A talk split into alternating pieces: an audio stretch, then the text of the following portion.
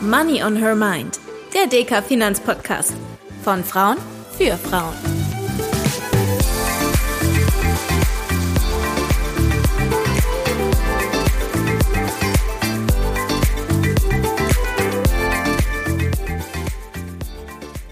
Hallo und herzlich willkommen zu unserer letzten Folge Money on Her Mind in diesem Jahr.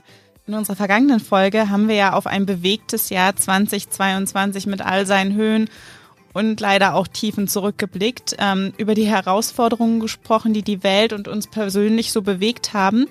Aber heute möchten wir die Folge nutzen, um mal einen Blick nach vorne zu werfen und zu schauen, was haben wir uns für 2023 vorgenommen, was für gute Vorsätze haben wir vielleicht und was haben wir fürs neue Jahr geplant. Mit dabei ist deshalb natürlich auch heute wieder meine Kollegin und DK-Volkswirtin Dr. Gabriele Wiedmann. Schön, dass du da bist. Hallo Tanja, ich freue mich, dich zu sehen. Bevor wir so richtig reinstarten, möchten wir uns natürlich auch erstmal bei euch, unseren Hörerinnen, bedanken. Das erste halbe Jahr von Money on Her Mind haben wir geschafft und es war für mich persönlich zumindest mit sehr vielen Learnings und neuen Erfahrungen verbunden, sowohl was das Podcasten anbelangt, aber auch mein Finanzwissen. Also vielen Dank, dass ihr uns bisher auf dieser Reise begleitet habt und wir hoffen natürlich, dass ihr auch im neuen Jahr wieder mit dabei seid. Gabriele, ich bin neugierig. Was war denn eigentlich dein persönliches Highlight aus unseren bisherigen Sendungen? Ganz ehrlich, Tanja, das größte Fest war für mich der erste Podcast, den wir gemeinsam gemacht haben. Hier im Studio. Echt aufregend. Zum ersten Mal. Weißt du, also, dass aus dieser verrückten Idee wirklich was geworden ist. Und mein zweites Highlight war diese große Runde, als du und ich und Yvonne und Annette zusammengestanden sind ähm, in unserem Starke Frauen Podcast. Das waren Geschichten. Also das war für mich echt das zweite Fest. Da stimme ich dir auf jeden Fall zu. Wie lange haben wir überlegt, ob wir es jetzt machen? Oh ja. Und dann haben wir uns getraut. Und ich muss auch sagen, ich fand besonders den Austausch mit unseren Kolleginnen aus anderen Teilen der Sparkassenfinanzgruppe super spannend, weil es einfach so vielfältige persönliche Geschichten waren, die alle mit uns geteilt haben. Und ich glaube, das ist auch immer ja für euch hoffentlich ganz schön, wenn ihr einfach hört, was es so für verschiedene Lebensläufe auch bei uns gibt. Mein guter Vorsatz für das kommende Jahr ist aber auf jeden Fall, falls man das so sagen kann, was jetzt den Podcast anbelangt, dass wir auf jeden Fall noch viel mehr Powerfrauen zu uns in den Podcast einladen wollt. Also ihr dürft euch auf einiges freuen. Und wir hoffen, dass wir euch so natürlich auch noch viel mehr spannende Themen bieten können. Und ihr könnt uns dazu auch gerne jederzeit an podcast.dk.de schreiben. Und wenn sich irgendwie machen lässt, dann werden wir versuchen, das Thema auch mit in unserem Plan aufzunehmen. Oder was meinst du, Gabriele? Und wir werden immer einen Weg finden, das gut aufzunehmen. Ja. Jetzt wäre es ja aber keine richtige fast Silvesterfolge, wenn wir uns neben guten Vorsätzen für weitere Podcast-Folgen nicht auch über gute Vorsätze in Sachen Finanzen unterhalten würden. Tatsächlich ist das nämlich ein Klassiker, wenn man sich mal so anschaut, was laut Statistiken die Deutschen alles für gute Vorsätze haben für nächstes Jahr. Da sind die Klassiker auf Platz eins und zwei mehr Sport treiben und gesünder ernähren. Das äh, ja, nehme ich mir zum Beispiel auch jedes Jahr wieder vor. Es klappt äh, mal mehr, mal weniger. Und tatsächlich ist auf Platz drei aber mehr sparen der Top-Vorsatz der Deutschen. Was hältst du denn eigentlich von guten Vorsätzen, Gabriele? Hilfreich oder doch eher sehr kurze Halbwertszeit und man vergisst sie nach dem ersten Sektglas wieder? Lustigerweise, Tanja, hatte ich jetzt gerade vor kurzem ein Mittagessen mit einer neuen Kollegin, die habe ich jetzt kennengelernt. Und so das Erste, was sie erzählt hat, worüber sie erzählt hat, seit zwei Jahren ernährt sie sich vernünftiger, bewegt sich mehr, ist dadurch gesünder. Da war ich echt platt, weil ich persönlich habe auch mit guten Vorsätzen eher schlechte Erfahrungen gemacht. Ich ziehe sie ganz, ganz selten durch. Also es klappt, wenn es jemand zur Routine macht. Bei mir selbst, wenn ich es schaffe, Verhalten zu ändern, dann nur, weil Probleme immer wieder auftreten und ich dann immer denke, ich muss was ändern und irgendwann tue ich es. Und meistens klappt es am besten, wenn ich irgendeinen Automatismus reinkriege. Irgendwie so eine richtig schöne Routine. Aber wie gesagt, ich finde es schwierig. Man sagt ja auch, ich glaube, 21 Tage soll es dauern, bis man sich Stimmt. eine neue Gewohnheit aneignet. Ich gehöre jetzt aber auch nicht zu denen, die es schon geschafft haben, 21 Tage hintereinander ins Fitnessstudio zu gehen. Also ähm, das steht dann aber auf einem anderen Blatt. Soll auch nicht gut sein für die Muskeln, jeden Tag Sport zu treiben.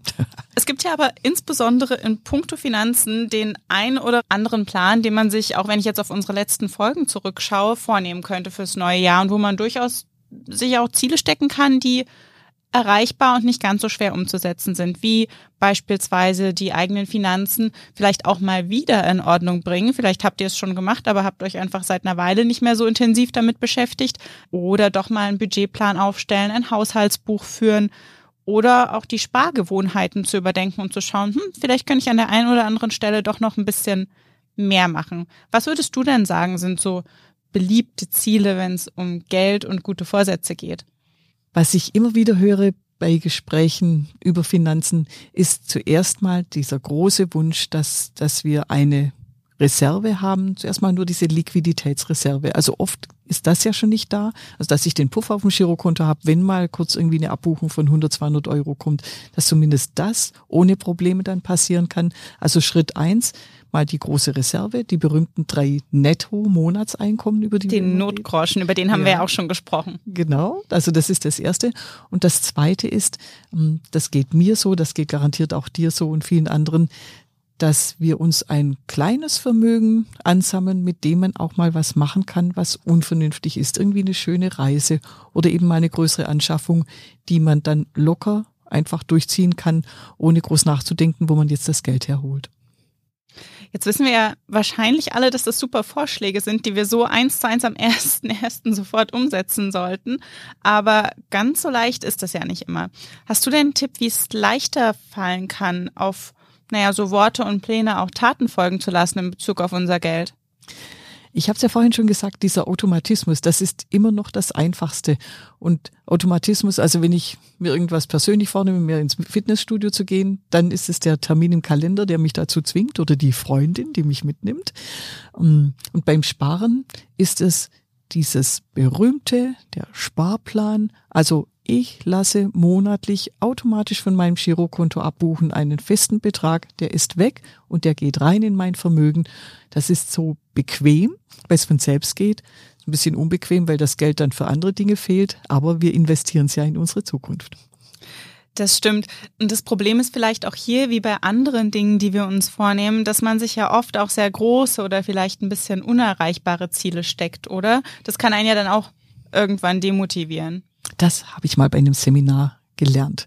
Da hatte ich selbst ausgerechnet mit so einer Excel-Tabelle, ähm, wie viel Geld man braucht, also ich als Frau, wie viel Geld ich als Frau brauche, wenn ich mit 63 Jahren in Rente gehe und vielleicht noch 23 Jahre lebe. Das war eine unfassbar große Summe. Und die anderen Frauen, die das gehört haben, haben die Zahl gesehen, haben gesagt, das schaffe ich eh nicht, dann brauche ich auch gar nicht anzufangen. Wenn wir aber einfach nur anfangen mal sagen, ich mach's, ich mach mal kleine Beträge im Monat oder ich nehme mal vor, dass ich zumindest mal 1000 Euro auf dem Girokonto habe, die ich nicht dringend brauche, dann wird das plötzlich so leicht machbar. Und wenn der Anfang gemacht ist und über die Monate, wenn wir das durchziehen, merken wir, hoppla, da passiert dann doch mehr und dann sind auch größere Ziele plötzlich erreichbar. Jetzt hast du ja gerade schon die Sparpläne angesprochen als eine Möglichkeit, regelmäßig auch in kleinen Schritten zu sparen. Ähm, könntest du, wir haben es in der ein oder anderen Folge ja schon thematisiert, nochmal ganz kurz für unsere Hörerinnen erklären, was genau so ein Sparplan eigentlich ist und wie das funktioniert? Sparpläne kann man für unterschiedliche Geldanlageprodukte machen. Die kann man schon für so einen festen, festverzinsten Plan bei meiner Sparkasse machen oder bei meiner Bank. Aber wenn ich von Sparplänen rede, dann meine ich hauptsächlich Wertpapiere, also beispielsweise in Aktienfonds oder Rentenfonds. Was passiert da bei einem Sparplan? Es wird monatlich von meinem Konto Geld abgebucht. Das kommt direkt in mein Depot rein. In mein Depot rein wird dann ein Aktienfonds oder ein Rentenfonds für genau dieses Geld gekauft. Damit habe ich also Anteile von diesem Fonds in meinem Depot und die werden dann hoffentlich im Laufe der Jahre mehr wert und das ist dann mein Wertpapiervermögen. Und jetzt gibt es ja auch noch einen weiteren Vorteil von Aktiensparplänen, weil ich spare ja damit nicht nur regelmäßig und komme in eine gewisse Routine rein, sondern das lohnt sich ja auch, wenn wir, so wie jetzt gerade ja ähm, in unserer letzten Folge besprochen, ein bisschen in einer unsicheren Zeit sind. Das Schöne daran ist, ich muss mir nicht überlegen, wann ich einsteige. Das ist ja immer das große Problem, wenn ich einmal Geld investiere am Markt. Wenn ich das monatlich tue, dann weiß ich, ich tue es, wenn mal Kurse hoch sind, aber ich spare eben auch dann, wenn die Kurse niedrig sind. Und weil es monatlich einfach automatisch abgebucht wird, sitze ich auch nicht da und denke, oh nee, jetzt ist gerade alles so schwierig, jetzt spare ich nicht, weil wer weiß, vielleicht geht die Welt unter. Und im Lauf der Jahre merke ich, es war zu allen Zeiten gut zu investieren, weil es im Trend aufwärts geht. Genau, und ich vielleicht dann auch mal in dem ein oder anderen Monat ein bisschen günstiger eingekauft habe und ein bisschen mehr Anteile für mein Geld bekommen habe. Gerade in den Krisenzeiten kaufe ich sehr günstig, weil ja die Märkte dann niedrige Kurse haben. Und wie gesagt, das sind dann die Zeiten, in denen man sich normalerweise nicht trauen würde einzusteigen, weil man denkt, die Welt geht gerade unter. Wenn wir jetzt über den Einstiegszeitpunkt sprechen, gibt es denn bei so einem Sparplan noch andere Faktoren, die ich berücksichtigen sollte? Also ist es beispielsweise relevant, an, an welchem Tag des Monats ich meinen Sparplan einrichte? Da haben kürzlich mein Kollege und ich mal gerechnet. Also ich habe so einen Mathematikerkollegen, der kann das ganz toll programmieren und hat das einfach mal ausprobiert mit Aktienindizes, auch mit einzelnen Fonds, ähm, ob, ob es zum Beispiel immer der neunte im Monat ist, an dem man dann besonders günstig einkauft. Wir haben herausgefunden, dass es wirklich kein bestimmter Tag im Monat ist, der dann besonders gut oder schlecht wäre. Das heißt, am sinnvollsten ist es, wenn ihr euren Sparplan so legt im Monat, dass er kurz nachdem euer regelmäßiges Einkommen kommt, dass dann das Geld abgebucht wird, damit auch sicher was auf dem Girokonto drauf ist. Also sozusagen, dass das Geld aus den Augen, aus dem Sinn ist und es vielleicht gar nicht so sehr auffällt, dass es nicht mehr da ist und man gar nicht erst versucht, es auszugeben. Genau. Wir sprechen ja häufig auch darüber, dass man seine Anlage möglichst breit streuen sollte. Das kann man natürlich zum einen, indem man in Fonds oder in einen Index investiert mit seinem Sparplan, aber auch wahrscheinlich durch mehrere Sparpläne. Jetzt haben wir schon über den richtigen Einstiegszeitpunkt, den es bei den Sparplänen ja nicht so wirklich gibt, gesprochen. Gibt es denn auch so eine goldene Anzahl von Sparplänen, die man haben sollte, wenn man jetzt damit anfängt? Da bin ich bei meinem Lieblingsthema. Das hängt ganz davon ab, wie die Anlegerin tickt, ähm, wie es ihr selbst geht. Ich selbst finde es ganz witzig, so zwei, drei unterschiedliche Sparpläne auf unterschiedliche Produkte zu haben, weil auch bei unterschiedlichen Anlageprodukten ist es manchmal so, dass sie ein bisschen besser oder schlechter laufen. Ich kann auch beispielsweise einen Aktien- und einen Rentenfonds nehmen. Ich kann natürlich auch ein gemischtes Produkt nehmen. Also da gibt's keine goldene Regel, aber auf jeden Fall würde ich sagen, so mal ein zweiter Sparplan, das schadet auf keinen Fall. Und wir sprechen ja auch oft drüber, dass ähm, wenn wir so einen Sparplan haben, dass wir möglichst eine langfristige Strategie verfolgen sollten. Einfach damit auch diese Effekte, über die du vorhin gesprochen hast, die Chance haben einzutreten. Aber wie ist denn das, wenn jetzt mein Notgroschen vielleicht nicht reicht und ich doch mal Geld auch aus meinem Depot benötige? Wie mache ich das? Und Tanja, das wissen wir beide auch genau. Es passiert ja sogar manchmal, dass man monatelang, dass das Geld ganz knapp ist, weil man größere Ausgaben hatte. Und dann kann man wirklich einen Sparplan sogar mal eine Zeit lang aussetzen. Das geht relativ unkompliziert. Da rufe ich kurz meine Beraterin an oder wenn ich es online mache, kann ich das auch stoppen für eine Weile. Das ist total flexibel. Also da muss ich keine Strafe zahlen, mal kurzzeitig aussetzen. Ich kann den Sparplan runtersetzen. Also gerade wenn ich vielleicht sogar 150, 200 Euro im Monat als Sparplan habe und ich merke, das ist zu viel, kann ich runtergehen auf bis zu 25 Euro. Also ich kann reduzieren, ich kann für eine Zeit lang aussetzen. Aber ich möchte auf jeden Fall davor warnen, denkt nicht, jetzt reicht mir das Geld gerade nicht, ich verkaufe das Ganze, dann habe ich das Geld auf dem Girokonto, das gesparte und dann ist es vorbei mit meinem Sparplan. Das solltet ihr nicht tun, weil gerade über die Jahre und über dieses Durchhalten habt ihr den Zinseszinseffekt. Ihr habt den Wertzuwachseffekt. Lasst das Geld also für euch arbeiten. Also verringern oder mal kurze Pause machen, aber bitte nicht aufhören und auflösen. Sondern auch da eher an unsere langfristigen Ziele und vor allem an unsere Altersvorsorge denken. Ich habe auf jeden Fall fürs nächste Jahr den guten Vorsatz, die Impuls- und Belohnungskäufe ein klein wenig runterzufahren und dafür lieber noch den zusätzlichen Sparplan abzuschließen und der Klassiker natürlich auch mal wieder ein bisschen mehr Sport zu machen. Wie sieht's denn bei dir aus mit den guten Vorsätzen, Gabriele? Meine gesparten Beträge sind kleiner. Ich will weniger Schokolade essen. Und so eine Schokoladentafel kostet ja nicht so viel. Und das Zweite ist, ich würde gern mal wieder mein Akkordeon auspacken. Das habe ich schon seit zwei Jahren nicht mehr in der Hand gehabt. Vielleicht schaffe ich es über Weihnachten sogar schon. Das kannst du ja sonst auch gerne mal mit in den Podcast bringen. Dann singen wir zusammen. Gute Idee. Liebe Gabriele, ich danke dir auf jeden Fall, dass du heute auch wieder dabei warst und uns noch einmal das Thema Sparpläne ein bisschen näher gebracht hast. Und ich freue mich auf jeden Fall auf viele neue und spannende Themen in 2023.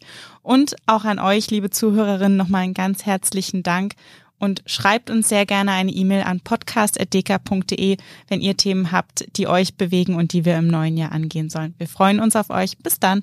Alles Gute im neuen Jahr für euch alle.